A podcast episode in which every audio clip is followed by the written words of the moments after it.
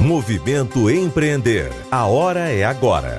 Patrocínio Assembleia Legislativa do Estado do Ceará, Banco do Nordeste, Governo Federal, FIEC, SESI, SENAI, EIEL, Apoio Universidade Federal do Ceará, Iracema Digital, Governo do Estado do Ceará, Correalização Sebrae, Realização Fundação Demócrito Rocha e Universidade Aberta do Nordeste.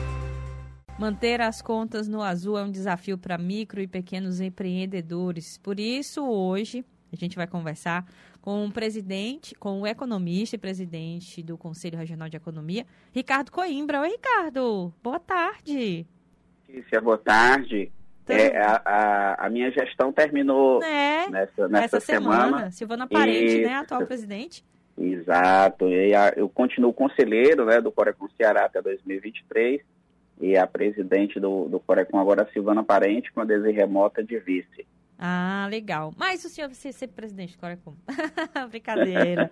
Então, vamos, é um desafio esse início de ano, é sempre um panorama para as dívidas, né? Tá ali o cenário. E aí, como é que os pequenos microempreendedores devem agora organizar suas contas? Isso. Os pequenos sempre têm que é, pensar na necessidade da organização, do planejamento.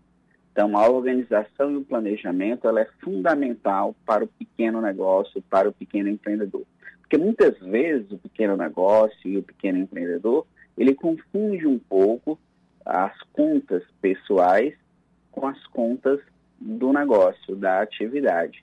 Então, à medida que ele consegue separar as coisas e ele faz o planejamento daquilo que ele tem a receber e a pagar, ele consegue se estruturar. Uhum. Parte significativa das pequenas empresas, elas não conseguem sobreviver porque elas têm necessidade de uma coisa, chamada capital de giro. E por que que ocorre isso? Por que, que as empresas têm dificuldade em conseguir nas instituições financeiras o capital de giro? Por que, que as pequenas empresas têm dificuldade em gerir o seu capital de giro? Exatamente pela falta do planejamento de ter uma organização relacionada com as suas finanças. Para isso, o que, que as empresas devem fazer? Devem se estruturar e montar o seu fluxo de caixa. As pessoas perguntam, ah, é uma coisa muito complexa. É. Não, não é. Principalmente para aquele que é empreendedor, uhum. para aquele que precisa ter a capacidade de pagar os seus boletos, pagar energia, água, o salário dos funcionários. Muitas vezes o pequeno empreendedor tem um ou dois, às vezes até um pouco mais de funcionários, mas ele precisa ter né, aquela orientação do que é que ele vai ter que pagar no dia 1, no dia 2, no dia 5, no dia 10 e quais são as, previsi as previsões que eles, que eles têm de receber ao longo também daquele mês.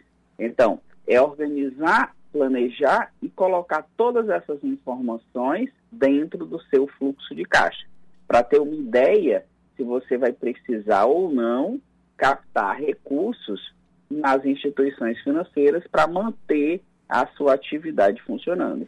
Uma coisa que eu percebo muito, há uma confusão aí com as contas, né? O que é que é meu e o que é que é da empresa. Para os pequenos, eu acredito que isso seja um pouco mais difícil. Quais são as orientações que o senhor poderia passar para quem está nos ouvindo agora?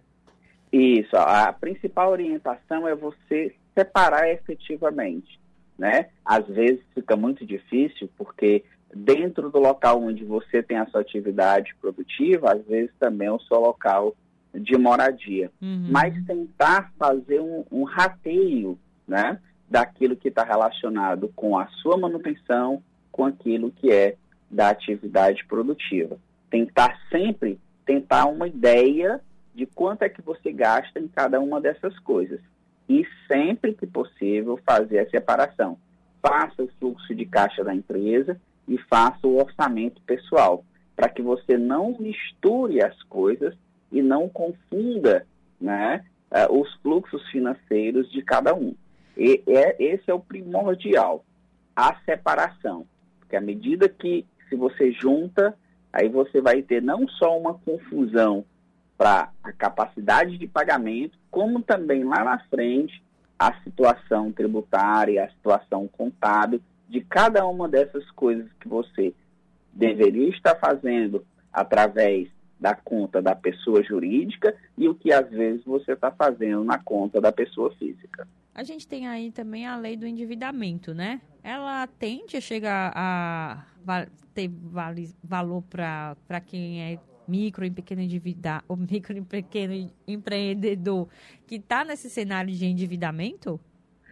Ah, não. A, a lei do endividamento ela é focada no consumidor. No consumidor né? apenas, né? Isso, ela é focada no consumidor que pode ter o relacionamento de endividamento uhum. junto a pequenas e médias empresas. Ah, então, certo. isso, isso é um, um fato interessante porque gera a possibilidade de que aquele endividado tenha a possibilidade de negociar de forma coletiva não só com os grandes devedores, mas também com os pequenos e médios devedores. Então, gera essa possibilidade né, e também facilita com que o pequeno negócio, no momento que ele vai gerar um crédito para o seu consumidor, ele também tem a possibilidade de analisar a capacidade de crédito daquele, daquele cliente.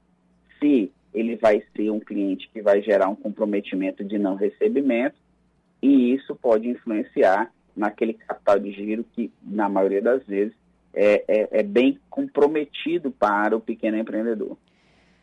Ficou micro endividado, né? Eu falei microendividado, mas é, tem algumas pessoas que estão microendividadas também. Ricardo, para a gente encerrar, quais são as orientações para né, o pequeno que está endividado nesse momento, 14 de janeiro de 2022, mas que quer continuar o seu negócio, né?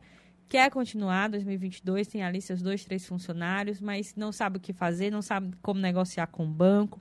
Quais são as orientações que nesse momento eles precisam para continuar os seus negócios? É buscar né, quais são os parceiros financeiros que a empresa tem ou novos parceiros financeiros que a empresa possa ter, ser proativo no processo de negociação, a quem está devendo, tentar reestruturar essa dívida no curto, no médio e no longo prazo sempre buscando um processo de negociação, onde você tem a possibilidade, muitas vezes, de tirar multas e juros e fazer um reordenamento de longo prazo dessa dívida, de acordo com a perspectiva que a empresa vai ter de recebimento de recursos ao longo do tempo. Ou seja, eu reordenar né, o que eu tenho de pagamento em relação com a minha previsão de recebimento. Então, essa é, essa é a grande saída para as empresas que no início do ano, já agora, tiveram muitas dificuldades, porque no final do ano tem pagamento é, de, de folha de 13 terceiro e no início de ano também tem algumas, é, alguns tributos adicionais. Né? Então, existe possibilidade de também negociar junto às instituições financeiras o financiamento de diversos tributos. Então, é buscar né, dentro do mercado financeiro as alternativas para cada perfil, para cada necessidade, para reordenar a situação financeira da, da empresa. Ricardo, sempre um prazer conversar com você, tá? Saúde, que é o que nós estamos precisando. Precisando. Um, Boa tarde. Um abraço, Letícia. Um abraço a todos os ouvintes da CBN. Tá aí, então, são orientações do economista Ricardo Coimbra para você, pequeno, médio empreendedor. E lembrando, né, o Movimento Empreender tem ainda muito mais conteúdo. Você pode acessar no movimentoempreender.com e saiba mais. Movimento Empreender. A hora é agora. Patrocínio Assembleia Legislativa do Estado do Ceará, Banco do Nordeste, Governo Federal, FIEC, SESI, SENAI, EIEL, Apoio Universidade Federal do Ceará, Iracema Digital, Governo do Estado do Ceará, Correalização Sebrae, Realização Fundação Demócrito Rocha e Universidade Aberta do Nordeste.